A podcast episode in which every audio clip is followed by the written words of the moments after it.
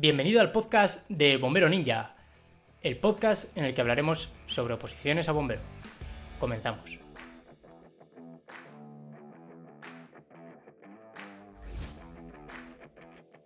Buenas, bienvenido a otro capítulo de esta serie de entrevistas que estamos haciendo en Bombero Ninja, en nuestro canal de YouTube y en nuestro podcast. Eh, hoy tenemos una persona súper especial, tenemos a Carlos Fernández, recién aprobado, o está aprobando ahora mismo, ¿vale? Está aprobando a falta de una última prueba, la oposición de bomberos del Ayuntamiento de León. Y esta oposición tiene alguna cosa curiosa, como la famosa prueba de la pala. Entonces, bueno, hablaremos de ella a lo largo de la entrevista. Carlos tiene una curiosidad, y es que Carlos, para su oposición, se encerró se encerró, se encerró en una casa, en un pueblo, y apenas tuvo contacto con otros opositores, apenas tuvo contacto con academias, y, bueno, su contacto era prácticamente oposición 100% del día. Es, Carlos es una persona súper pragmática, súper práctica, cuando tenía que descansar, descansaba, cuando podía estudiar, estudiaba. Así de sencillo. Es una entrevista súper, súper interesante, así que te recomiendo que le eches un vistazo. Antes de nada, eh, te recomiendo que te vayas abajo en la descripción, tanto del podcast como del vídeo, y verás un enlace para descargarte un ebook que estamos creando que se llama Todo lo que necesitas saber para empezar a opositar a bombero. Es una pequeña reflexión que hemos hecho de unas 20 páginas, un pequeño ebook que está, bueno, está súper, súper chulo, le hemos puesto mucho, mucho cariño y la intención es, bueno, pues si estás empezando o estás pensando en opositar a bombero, que sepas bien en qué consiste todo esto, la oposición y todo el reto al que estás a punto de, enfrentarte. Que ya te digo que no es pequeño, sin ninguna duda. Entonces está bien tener este tipo de herramientas antes de empezar. Sin más, os dejo la entrevista con Carlos. Te recomiendo que cojas papel y boli porque puedes sacar lecciones muy, muy, muy potentes. Vamos a por ello.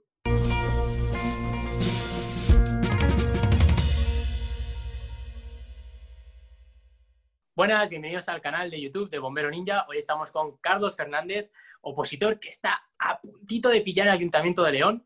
Y Carlos, bienvenido al canal. Muchísimas gracias por estar aquí con nosotros, tío. Muy buenas, David. Muy bien, estoy muy contento de estar aquí. Seguro que, vamos a sacar muchas cosas buenas de esta charla. Segurísimo, segurísimo. Al final la idea de esta charla siempre es como yo te voy, a, te voy a ir haciendo una serie de preguntas para ir orientándote, ¿no? Para decir, bueno, a ver qué puedo rascar de él, qué, consejos nos puede sacar para que un opositor a bomberos que siga ahí peleando en la pomada, pues aprenda todo lo posible de tu experiencia, que seguro que es, que seguro que es enorme. Entonces, em, Carlos, antes de empezar, eh, Ayuntamiento León, ¿cómo es esa oposición, macho? Bueno, es una oposición, realmente yo creo que este año cambió un poco por el hecho de tener, entre comillas, tantas plazas para una ciudad tan pequeña como León. Entonces, bueno, estuvo, estuvo un poco más abierta, pero a la vez el nivel, el nivel fue muy grande. Tanto es así que, al final hemos llegado, no sé si 22 o 23 personas al final de la OPO. O sea que se ha, se ha hecho larga la oposición, además. ¿Cuántas plazas eran? Eran 16 plazas. 16. A ver, cuando el tema de que haya muchas plazas no implica que la oposición se facilite, porque al final es un, hace un efecto llamada. Es decir, toda la gente que hay alrededor todos preparan León. Sí, de hecho, bueno, hay, yo creo que tampoco conozco mucho a mucha gente que, estemos ahí, pero, pero sí, hay gente de fuera. Y mm. vino gente de, bastante lejos, por lo menos a las físicas. Luego ya, bueno, ya sabes que tuvimos primero las físicas y ya sabes que muchas veces la gente viene a probar y tal, y luego se va un poco descolgando, pero, pero sí, sí, evidentemente hay efecto llamada y el nivel sube también. Claro, claro. Para gente de muchos sitios. Eso es, eso es. La primera, la primera prueba fueron las físicas. La primera prueba son las físicas en León, sí. ¿Mm? ¿Qué pruebas tenéis ahí? Físicas. Eh, pues mira, se suelen hacer en, dos días diferentes y el primer día es de físicas generales. Eh, creo que te las digo en orden. Cuerda de seis metros y medio, eh, pasar las dos manos por encima, menos de 12 segundos. Luego tenemos un balón, lanzamiento de 4 kilos más de 9 metros. Por arriba, ¿no? Eso es. Em, un circuito, un barro. Un barro, no recuerdo el tiempo, creo que eran menos de 24 segundos, hablo de memoria, 24 o 26 segundos. El, circuito, me has dicho el barro, ¿no? El barro, sí. Es el de, de cono a cono, pasas por el medio, vuelves dos veces, hacerlo dos veces. Lo haces una vez en un sentido 10 segundos de descanso y en el otro sentido y se suman los dos tiempos. Eh, ah. Después de eso, en el, te dejan un minuto de descanso solamente y haces el equilibrio sobre típica barra de gimnasio con un balón de 5 kilos aquí y el balón no se puede despegar nada, ni bueno, y sí que además va uno de cada lado ahí vigilando y, bueno, es una prueba sobre todo eso, un poco de, un poco de nervios. Eh, esas pruebas, después salimos pista de atletismo 1500, menos de 5 minutos, y por la tarde de ese día natación. Y después, no sé si fue a los tres días o una cosa así, hicimos la pala. La pala de León es con un montón enorme de arena, un cajón a dos metros y llenarlo. Es un cajón de medio metro cúbico. Famosa la pala, la prueba de la pala de León, tío. Famosa, sí, sí, es, dura. Este año nos rebajaron un poco respecto a lo que venían pidiendo de otros años, nos la pusieron en dos minutos. en dos minutos, el cinco, claro quiero incidir un poco en, dos pruebas. La primera es la de equilibrio y después la de la, de la pala, la de la arena. Em, el equilibrio, o sea, tú tienes una barra que me has dicho que está a 5 metros de altura. No, que llevas un balón de 5 kilos. No sé si lo ah, dije Llevas un balón de 5 kilos aquí en el pecho y no lo puedes mover. Vale, ¿y qué tal es esa prueba? ¿Es difícil? Entiendo que es muy mental, ¿no? Es, una prueba cabrona porque, porque te pones nervioso. Además vienes ya del resto de pruebas, sobre todo del barro, que aunque parezca una tontería son 20 segundos, pero muy a tope y las piernas te tiemblan. Cuando te subes ahí a la barra y das los primeros pasos, van así las piernas un poco, un poco tal. Sí, es, realmente creo que no, no he hecho a mucha gente. Pero bueno, es esa típica prueba que puedes llevarla o por súper preparada a tope y, te vas ahí fuera. O sea, alguien que está para ser el número uno de la OPO, la lía ahí eh, y, ¿Tenéis un intento? Sí, sí, solo un intento. Solo un intento. Era ir y volver de espaldas. Esa es la típica prueba que no. es que 3 metros de largo la barra y 10 centímetros de ancho, creo que son. Mm. Además, creo recordar que hay un momento en el que tienes que dar como dos vueltas, ¿no? O algo así. Eh, no, ahí no. Ahí solamente llegas, superas una línea que hay, hay una marca en la propia barra, la superas con un pie, pasas el otro pie y ya vuelves hacia atrás. Y ah, tiene un tiempo limitado, pero realmente el tiempo no es, o sea, es, un tiempo más colgado, puedes tomártelo con calma. Hmm. Yo me, me parece la típica prueba súper frágil. Es decir, no es muy difícil, pero un despiste y se te acaba la OPO, macho. Sí, sí, sí. Sí, es una prueba además que hay que practicar, porque hay que practicar eh, con la fatiga del, circuito. Para eso, tener esa sensación de que te subes y, las piernas te tiemblan y, demás. Sí, sí es, es, un poco cabrón, así. Sí, sí, sí, tiene, tiene toda la pinta. Que, con los que sueñas. No la envidio, eh, la verdad. no la envidio ni un pelo. y la de la, de la pala, macho, eh, famosa, famosa prueba. Entiendo que tiene, tiene un componente técnico gigantesco. Sí, sobre todo técnica sobre todo técnica. Hombre, evidentemente la gente que es muy fuerte tiene la ventaja y puede aspirar a notas más altas, pero desde luego si no aprendes a palear bien, eh, se, te, complica mucho. Sí, sí, ¿Cuáles son los... Lo que vale es la arena que va dentro del cajón, no, no es tanto que muevas mucha arena, sino que la estés metiendo dentro del cajón. Al final lo que cuenta es que el cajón esté lleno. ¿Cuáles son los principales errores que se pueden cometer en esa prueba?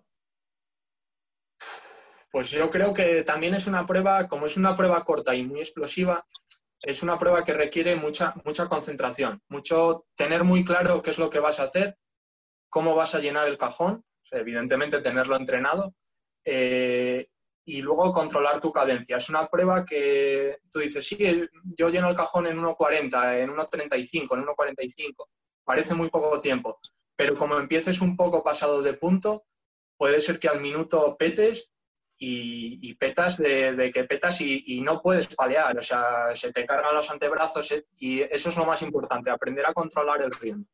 En eso es un poco como la carrera, como salgas, como tu ritmo sea 40 al 200 y salgas a 36, lo más probable es que al quinto 200 estás, estás listo. Y en la pala yo creo que igual, es, es, sobre todo eso, es aprender a pillar la cadencia y cada uno su técnica. Hay opositores, yo tiro de palada muy grande, muy llena, y hay opositores que tiran de mucha más frecuencia de, palada y pillar un poco lo que, lo que vaya contigo. Y eso, y sobre todo tranquilo, porque realmente el tiempo da, o sea, una vez que tú entrenas un poco, realmente meterla en tiempo no es algo complicado, es complicado aspirar a notas altas. Hubo gente que paleó en 1.10, en 1.15, eso es una brutalidad. Pero, pero realmente meterla no es difícil, lo que hay que estar es muy centrado a la hora, a la hora de la prueba.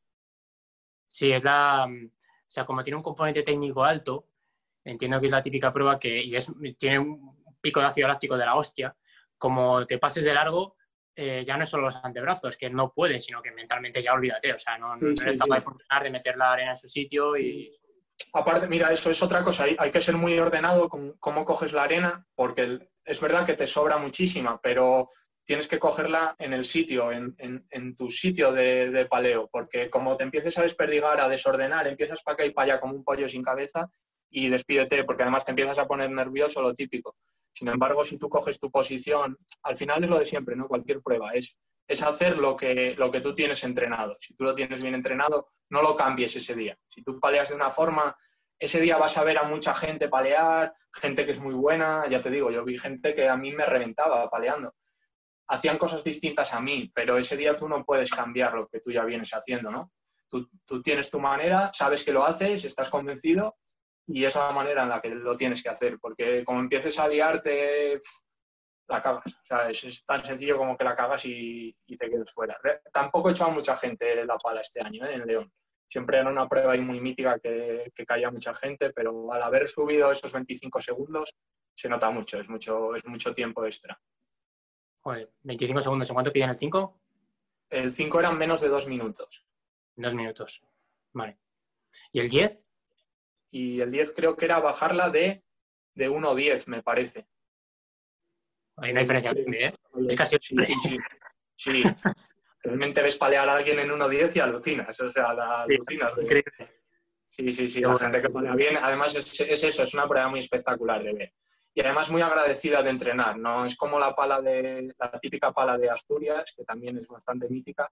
Yo también la preparé porque me empecé opositando en Asturias y esa es más desagradecida de entrenar, exige mucho, por lo menos para mí, claro, a mí me gustan más ese tipo de esfuerzos cortos como, como León, es muy agradecida para, además mejoras muy rápido también, cuando, cuando te pones desde el primer día, poco que en tres, cuatro entrenos, ya, ya notas una mejora muy grande.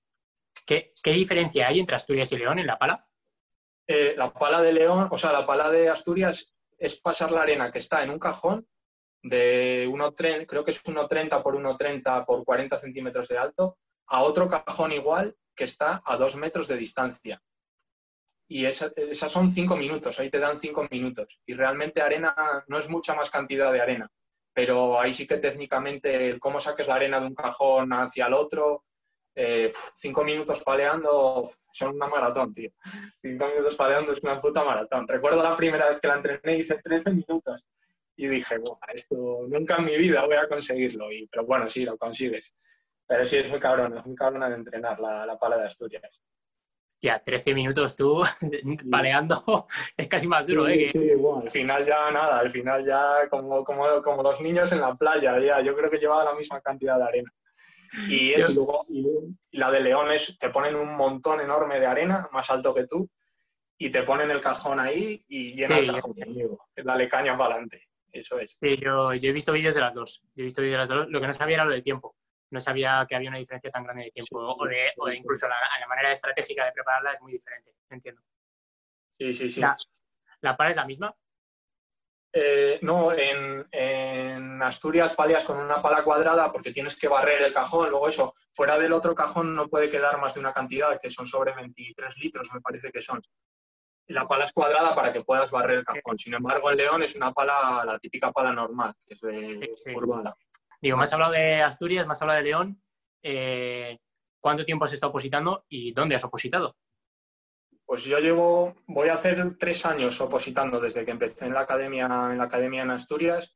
Empecé después del verano, después de acabar la uni sobre octubre, que me puse ahí, a final de verano me puse con los carnés, estuve mirando academias y empecé en Asturias a opositar. Acabé allí la carrera y me quedé allí, me apunté a la academia y fue cuando empecé un poco, sobre todo eso, con el tema de carnés y demás. Y en total, ya te digo, en octubre hará tres años. ¿Y has estado en Asturias y en León?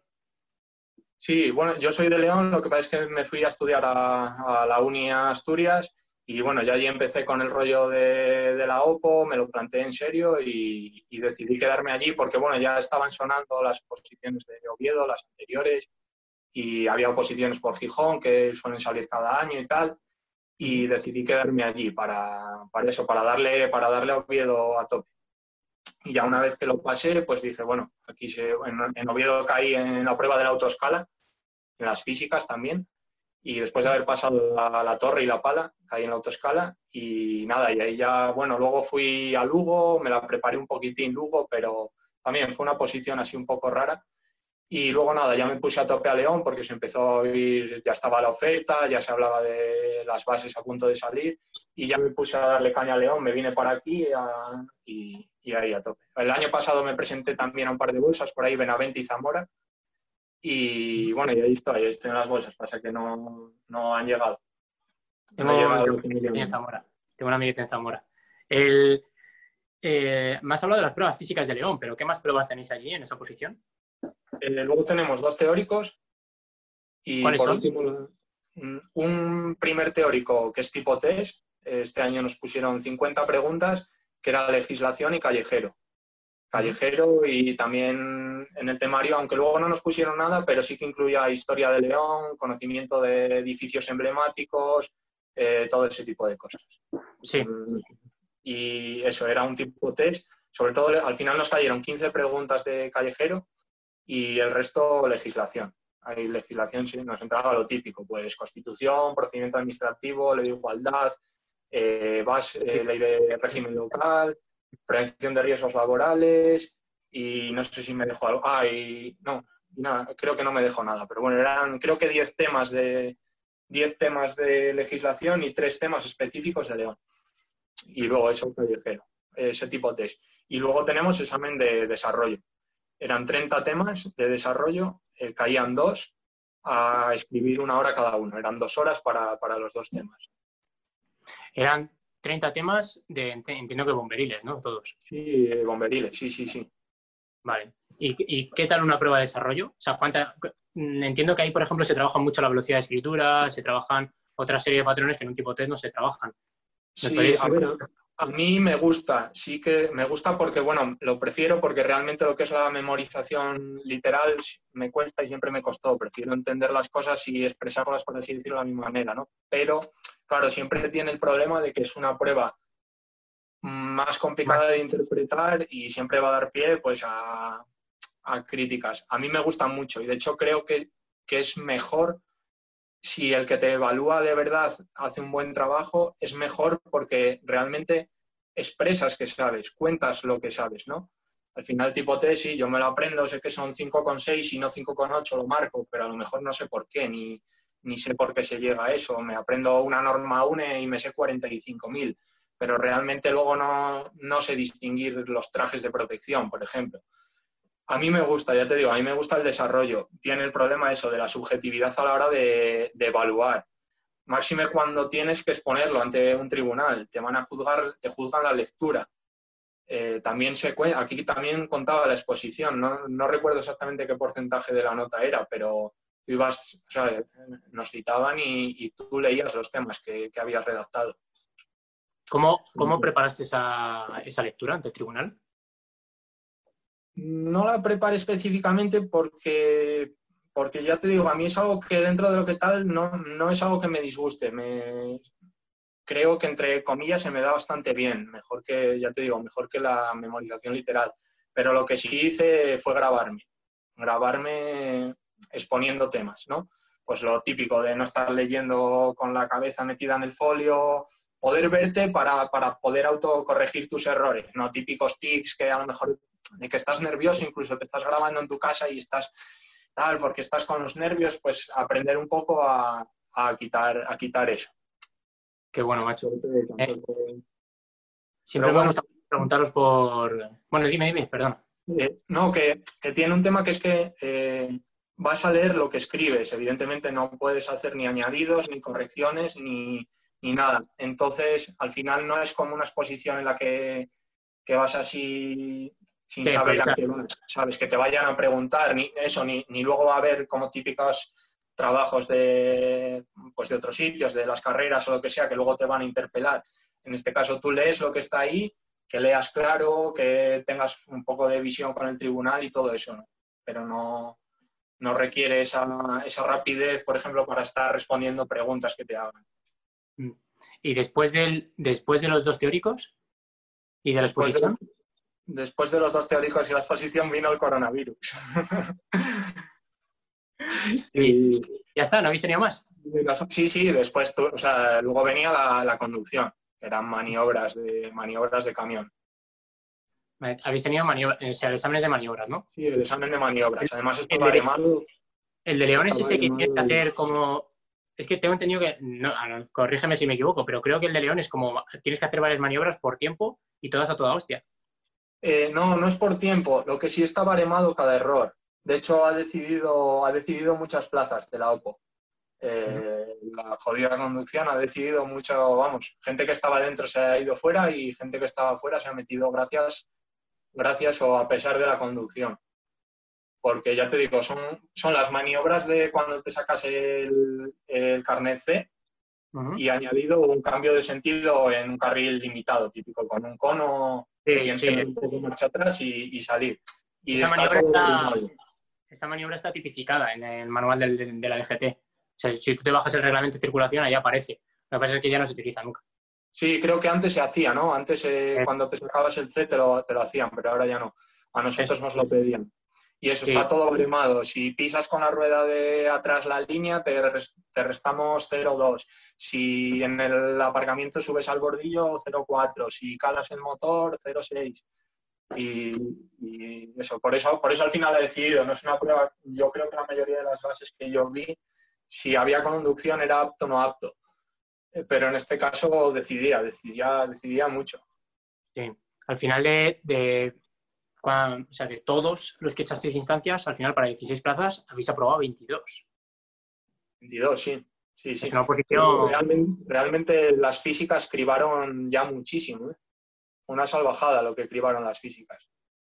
Fíjate. O sea, es una, es una posición muy, muy complicada, macho. O sea, me gusta mucho preguntar por oposiciones, porque te vas al norte y se oposita completamente diferente al sur, que completamente diferente al centro, que completamente diferente a, la, a la costa, que a las islas, que es muy diferente opositar por España en función de qué sitios vayas. De qué sitios vayas, sí, sí, sí. Claro. ¿Cuál es tu opinión? O sea, dentro de la estrategia, porque te has opositado al final en dos sitios fuertes, eh, ¿cuál es tu estrategia? ¿Especialista o trotamundos? ¿El especialista que coge una posición y voy a muerte o trotamundos de aquí para allá? Hoy estuve con un amigo que me llamó el otro día que estaba pensando en plantearse las opos y, y bueno, al final es un poco lo que estamos hablando aquí, ¿no? Y lo que yo le, lo que yo le dije es, empieza yendo a todo lo que salga y en el momento en el que tú te veas preparado, vete a muerte a por un sitio. Yo creo, y esa ha sido un poco, a ver, yo empecé y salió Oviedo y era la que había y entonces yo me puse a muerte con Oviedo y eso me sirvió para coger un nivel como opositor. Y a partir de ahí, pues yo dije, vale, ahora lo que salga voy a echarlo dentro de una racionalidad. Eh, no vamos a estar en tres oposiciones a la vez, una en La Coruña, otra en Cádiz y otra en Barcelona, ¿no?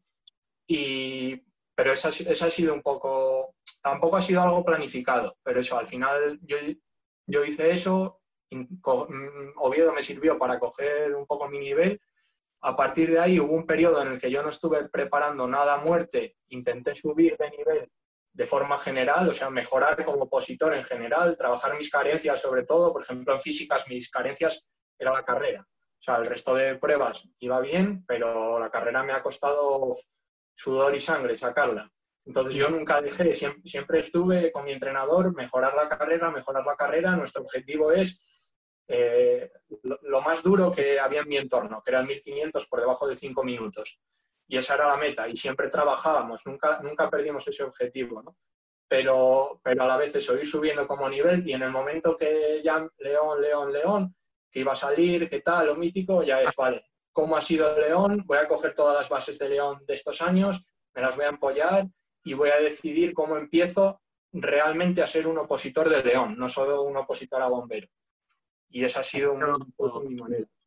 Has dicho algo muy, muy bueno, tío, y es empollarse las bases, tío hay que saber a qué, con qué reglas jugamos. Sí, sí, sí, y eso es algo que, bueno, como vas a Opos y al final también las Opos a las que no vas a tope te sirven para hacer un poco de relación de opositor, ¿no? Porque no estás ahí como en la que vas a muerte, que estás ahí súper obcecado. Yo creo que muchas veces la gente se fía más de, lo que se dice, de, que no, que lo ponen las bases, o sea, coge las bases, da igual lo que se diga, lo que se suele decir, lo que se suele hacer aquí, ¿Qué ponen las bases? Eso es lo que vale. Al final, eso es lo que, eso es a lo que te tienes que atener. Por eso está muy bien tenerlas, saber en qué tienes que dar más, en qué tienes que dar menos y luego trazar tu estrategia. Por ejemplo, yo en León mi estrategia fue dejar el callejero un poco de lado, porque se me da muy mal. Ah, en León siempre ha sido un sitio en el, que el callejero definía mucho la oposición, porque era otro tipo de examen. Y la gente se ha quedado con ese rollo. Era un examen de, de escribir trayectos que te lo tienes que saber. O sea, no te lo sabes o no te lo sabes. Sin embargo, aquí es un tipo test, eh, es otra manera. Entonces yo lo enfoqué a dejar eso un poco más de lado, ¿no? Mucha gente no, no, se lee las bases y no planta estrategias, tío. Yo recuerdo cuando fui a, cuando preparé a ENA, en las propias, eh, si tú te leías las bases anteriores, te ponía en, en, la relación de las bases que había problemas. Había problemas a resolver. Eh, pero en estas bases nuevas no. Entonces yo tenía clarísimo que no, que no iba a haber problemas, porque te lo ponían las bases. Y hubo gente que se presentó allí con muy buen nivel, habiendo preparado problemas. O sea que, que al final es un error de, base, de no haberse leído las bases desde el minuto uno, que es lo que te va a dar la estrategia. Y a lo mejor eso luego es eh, los tres puntos, cuatro puntos que te diferencian del tío que tienes delante y es lo que te queda, lo que te deja fuera, macho. Claro, claro. Sobre todo para saber en qué tienes que priorizar tus esfuerzos de cara a esa oposición. A lo mejor hay oposiciones que son de matarse entrenando, otras oposiciones no no te mates entrenando si, en tu OPO las físicas valen un 20% y son fáciles. Eh, es un poco eso. O si, o si de la Constitución te van a entrar tres preguntas, bueno, pues a lo mejor no hace falta que controles tanto como de otra cosa que te van a entrar 25. Eso es, justo. Justo, justo. Eso es plantear una estrategia, tío. Es que se, a mí me parece súper importante. Veo mucha gente que va como... No, a mí me dicen que cuerdas, cuerdas, cuerdas, pues cuerdas, cuerdas, cuerdas. Pero a lo mejor o sea, el esfuerzo, estás haciendo cuerdas en 7 segundos y para bajarlas a 5 y medio, que es lo que a ti te gustaría, tienes que hacer la hostia de entrenamiento y resulta que el 10 son 6 y medio. Y, lo tienes ahí al lado. O sea que... Hay que priorizar. Sí, pero bueno, yo creo que eso, al final, por ejemplo, entrenando, mucha gente se le da a entrenar lo que le gusta, claro, lo que se le da bien, lo que le mola, que es precisamente lo que no tienes que entrenar. Justo, justo, justo. Eh, vale, quiero preguntarte un poco por eh, horarios, descansos. Eh, ¿Cuántos días descansabas a la semana? ¿Cuántas horas estudiabas? Más o menos, ¿cómo te organizabas? ¿Trabajabas? ¿No trabajabas? no, cuando, cuando empecé, bueno, horarios, me saqué un par de cursos por ahí, el de patrón, me saqué el PER, me saqué lo de socorrista, que fue lo que al principio me, restó un poco de tiempo pero realmente yo he tenido la suerte de estar a tope, a tope con la oposición. Y luego ya lo, que te comentaba antes, me vine para el pueblo, aquí modo monje, y, aquí he estado, por tener una casa aquí de la familia y aquí encerradete. Y nada, y horarios como tal mm, nunca he tenido porque toda mi vida ha sido opositar durante este tiempo. Yo lo que quería era acortar lo máximo posible mi tiempo como opositor. Entonces descansaba cuando estaba cansado, así de simple. Pero no tenía, no era el domingo por la tarde, descansaba, bueno, a lo mejor el fin de semana, igual por la mañana hacía el entreno y luego ya no, ya no estudiaba por la tarde, pero si tenía ganas, sí, ¿sabes? Realmente no tenía unos horarios muy, muy definidos. Yo siempre trataba de estar trabajando y, como quien dice, pues, pues subiendo el nivel. Entonces, y a veces, a veces descansaba tres días seguidos, ¿eh? También te lo digo, que la gente no es que descanso un día a la semana. Ya, pero es que a lo mejor te pones al día siguiente y sigues muy cansado. ¿Sabes? Y a lo mejor te pones al día siguiente y te pones a estudiar y no te está rindiendo. Mira, eso, eso es algo que sí que he intentado, que todo el tiempo, tanto de estudio como de entreno, que, fuera siempre de calidad. No, yo siempre, siempre escuchaba que además cuando empiezas a opositar te asustas, porque te dice la gente, es que estudio ocho horas, es que no sé qué, dices, joder, ¿cómo voy a estudiar ocho horas? Claro, a lo mejor no lo necesitas, a lo mejor lo que necesitas son tres, cuatro, cinco, en, épocas ya cuando ya estás ahí a muerte, las que haga falta, algunos días diez y al día siguiente hacer dos. ¿Sabes? Esa, es mi manera. Siempre he sido así un poco en ese sentido anárquico, pero nunca, pero siempre trabajando. Sí, pero no, no creo que sea anárquico, sea más bien que el ritmo, o sea, creo que tienes una, un diálogo interno súper potente. Es decir, continuamente te estás preguntando a ti mismo de, oye, ¿estoy fuerte o no estoy fuerte? Si estás fuerte, ponte a estudiar, no descanses. Oye, ¿estás cansado, tío? Venga, vamos a descansar mañana y eh, volvemos a escucharnos. ¿Sigo cansado? Descanso dos días. O sea, pero no, no me fustigo por estar descansando, no me fustigo por incluso por no estar descansando, sino que hay un, estás continuamente ahí negociando contigo mismo y a mí me parece cojonudo, ¿eh? me parece una muy buena estrategia. Incluso en entrenos, yo ya te digo, iba muy, mal con la carrera y bueno, al final gracias al entrenador, gracias a Pablo, lo hemos sacado ahí. Y corrí más o menos decente.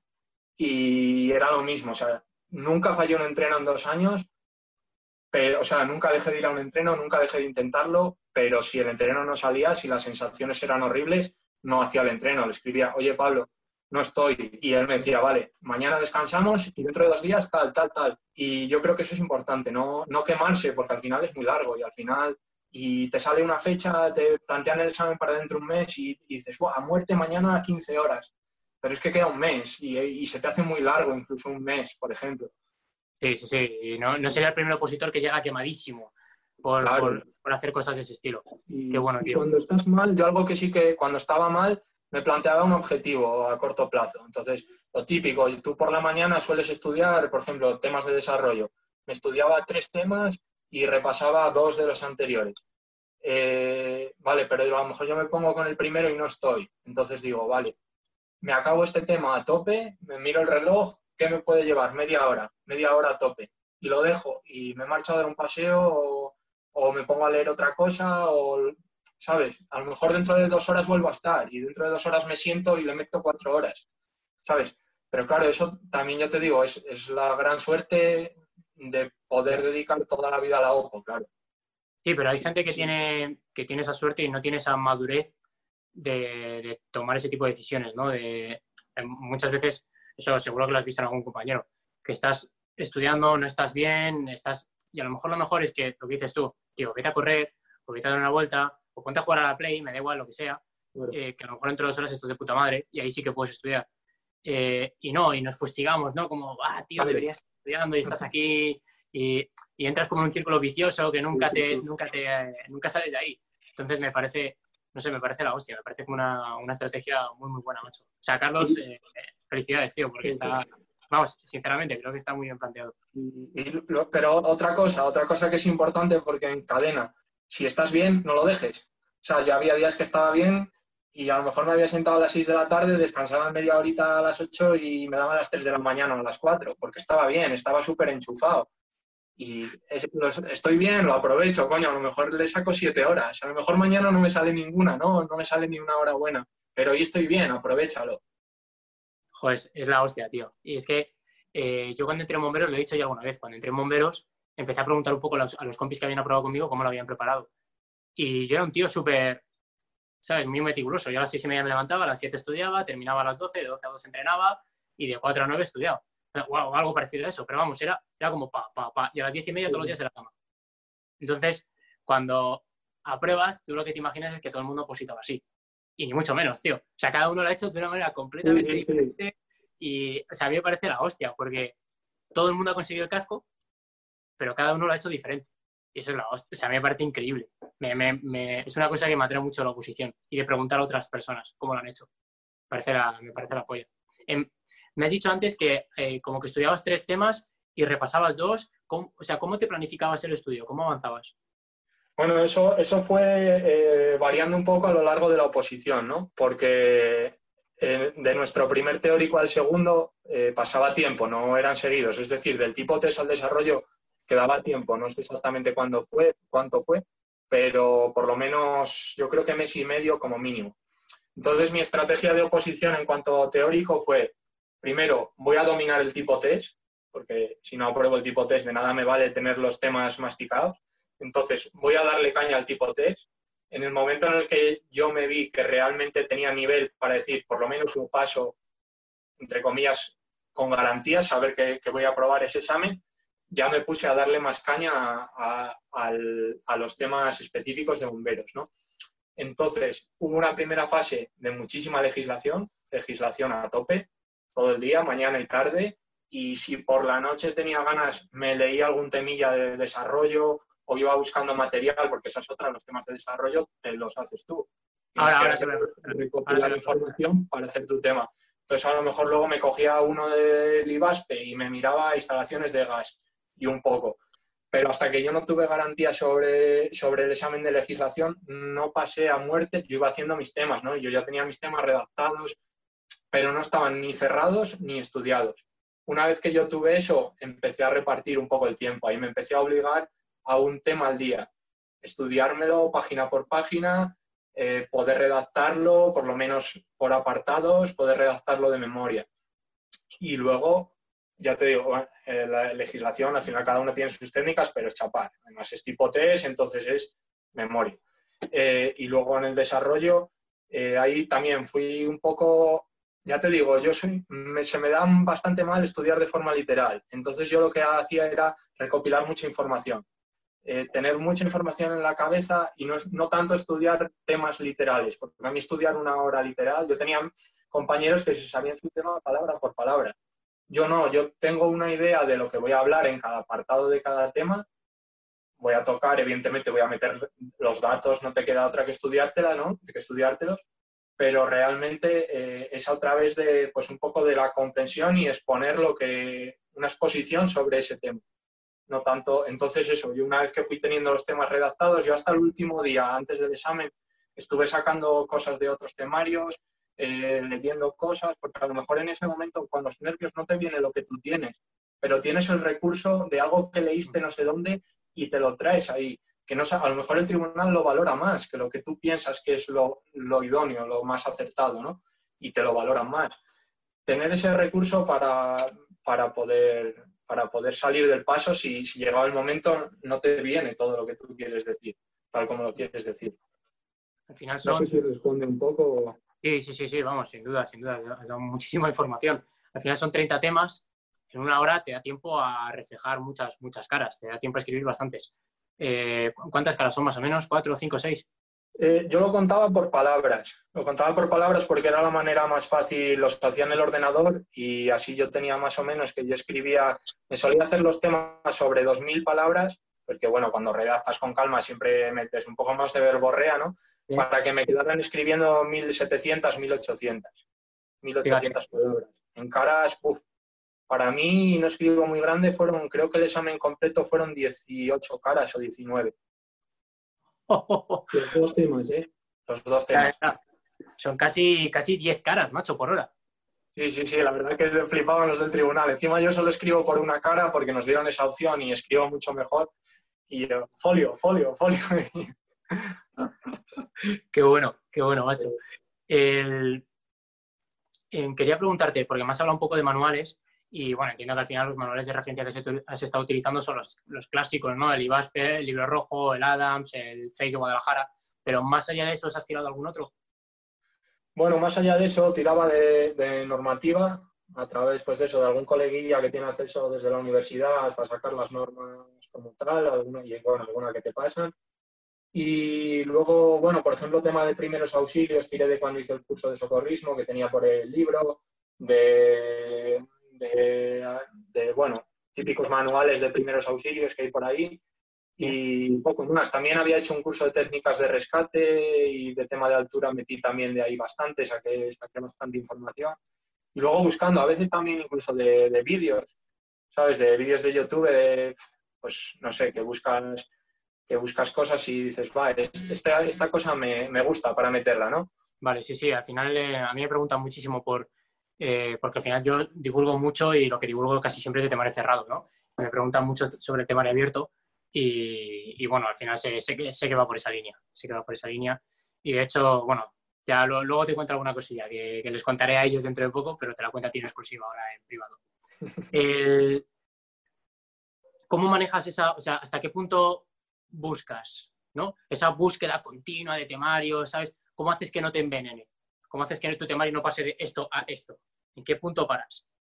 Eh, bueno, en el punto de las palabras que escribes o de las caras que escribes. Cada uno, yo sé que escribo 1800 y no, no me puedo hacer un tema de 3000 porque sé que no lo voy a escribir.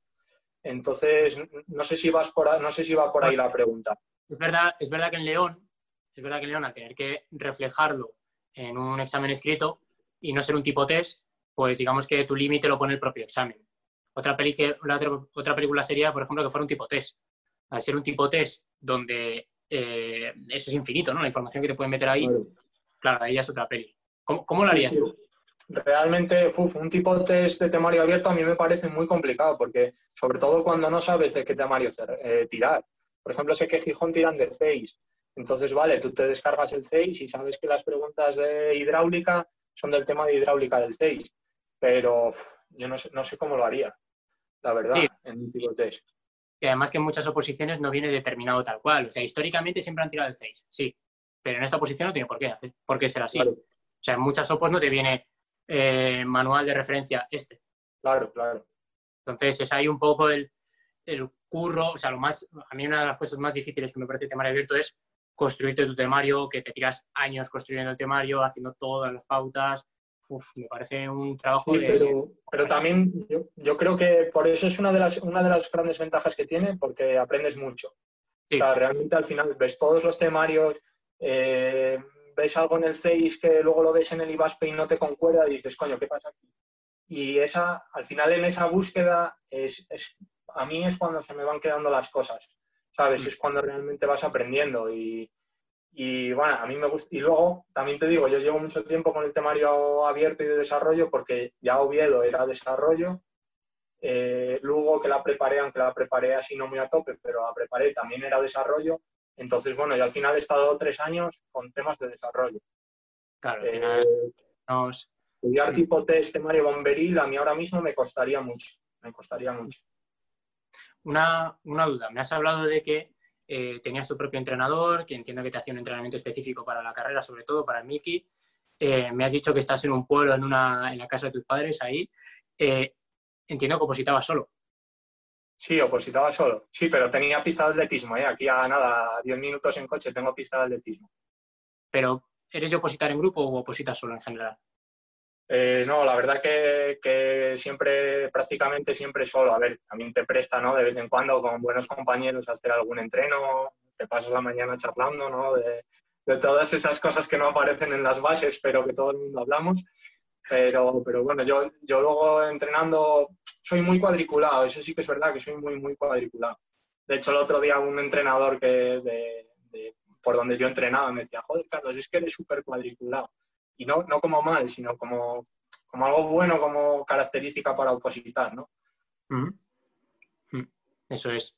Eso, eh, yo, o sea, el, entrenar en grupo está bien y el estudiar en grupo y tal, pero hay que salvar, yo normalmente recomiendo a la gente que también tire un punto hacia lo individual.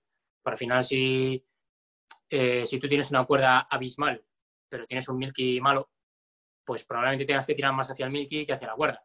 Y si todo tu equipo, todo tu grupo está haciendo cuerdas, pues a lo mejor es más maduro tomar la decisión de, vale, quedamos haciendo cuerdas, que yo me voy a correr, que no por estar aquí con el grupo, pues seguir haciendo, seguir haciendo cuerdas. Eh, bueno, estás a las puertas, macho. Estás a falta de reconocimiento médico. Eh, ya te dan la enhorabuena, pero eh, queda nada, nada para que sea una enhorabuena de verdad y celebrarlo.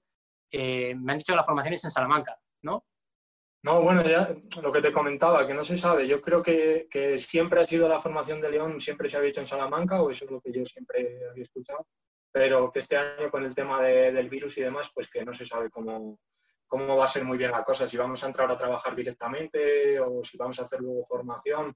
Ya te digo que no lo sé, todo esto sí que son todo cosas que escuchas, pero, pero no hablo con conocimiento de, de ello. ¿eh?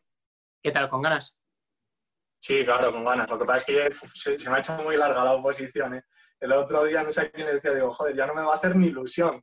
Es que ya un año ya desde que empezamos ahí a, darle caña, un mogollón de tiempo. Ya, tío, es en... Bueno, te, va a flipar. Bomberos es un curro increíble, tío. Te va a gustar mucho. Te va a gustar mucho. Sí, verdad que todo el mundo está encantado, todos los colegas que la han ido sacando y gente que ya conocía y tal. Todo el mundo está muy contento. Que bueno. gente a punto de jubilarse están encantados todavía. Sí, sí, sí. yo, yo, conozco unos cuantos, tío, ahí en, la Comu. Y, joder, eso ya te da un poco un indicativo de, qué tipo de trabajo es. Eh, ¿Te vas a meter en algún jaleo dentro de bomberos? O sea, ¿tienes pensado alguna cosilla? ¿A qué define jaleo? Nah, yo qué sé, em, imagínate, grupo de montaña, ¿no? Formación, divulgación, prevención, hay no lo sé. Primero, primero vamos a ir paso por paso. Primero vamos a ver si, si es verdad, porque bueno, aunque, hombre, todo el mundo te dice, nada, el reconocimiento no es nada. Pero bueno, siempre estás con esos nervios, ¿sabes? Siempre estás con esos nervios, hay que hacerlo y, luego ya iremos viendo. A ver, yo sí que sé que soy bastante inquieto, me, me cuesta estar así sin hacer nada. De hecho, ya me he puesto a hacer algún curso por ahí de, de cosas mías, de lo que estudié, de psicología, de movidas de psicología de emergencia y cosas de esas. Y luego, pues no lo sé, realmente no, no lo sé porque, a ver, es que tampoco sé cómo es el trabajo en sí. Sí, bueno, que son bomberos y digo, joder, si no tengo ni idea, ¿qué, ¿qué, voy a hacer allí cuando llegue? ¿Sabes? Vale, vamos a hacer una cosa. Entonces, eh, paso a paso, pasamos al reconocimiento médico y si eso dentro de un año, cuando ya estés envenenado de bomberos, eh, que estés ya enganchadísimo, eh, volvemos a hacer una charla y, me cuentas si te metes en algún fregado o no. ¿Te vale, vale. Eso está hecho. bueno, yo, yo, yo me he metido en esto, del tema de oposiciones, y es un fregado de la hostia, o sea que Está, Me, lo, puedo imaginar. A mí me gusta meter patas donde, en, todos los charcos que pueda. El, bueno, si nos puedes, antes de despedirnos, si nos puedes dar alguna recomendación a todos los opositores que siguen ahí peleando. No lo sé, sobre todo que merece la pena. Yo creo que merece la pena, incluso sin haberlo conseguido, ya merece la pena eh, el proceso de la oposición en sí. Eh, ya, ya es bonito en sí y, y realmente, realmente provechoso. ¿Sabes? Para enfocar otras cosas de la vida, para, para ver las cosas con, con, calma, pero a la vez trabajar por ellas. Yo, a mí me ha servido mucho para eso, ¿sabes? Para, para enfocarme mucho. Mm. Y Más allá de, de, poder hacerlo, sobre todo. Eso Así que el que pueda y el que, y el que tenga ganas, que le dé caña a tope. Más allá del casco, siempre hay una historia como de crecimiento personal detrás de cada opositor. O sea que eh, estoy totalmente de acuerdo contigo. Eh, Carlos, tío, muchísimas gracias, tronco. Te deseo una increíble en el, reconocimiento médico y espero una foto tuya con el casco el día que te lo den. vale. Te lo dedicaré con un corazoncito. genial, genial. Eh, Carlos, tío, muchísimas gracias. Nos vemos en, nos vemos en otras ocasiones. Muy bien. Un abrazo, David. Hasta luego, chao. Hasta luego, tío. Chao.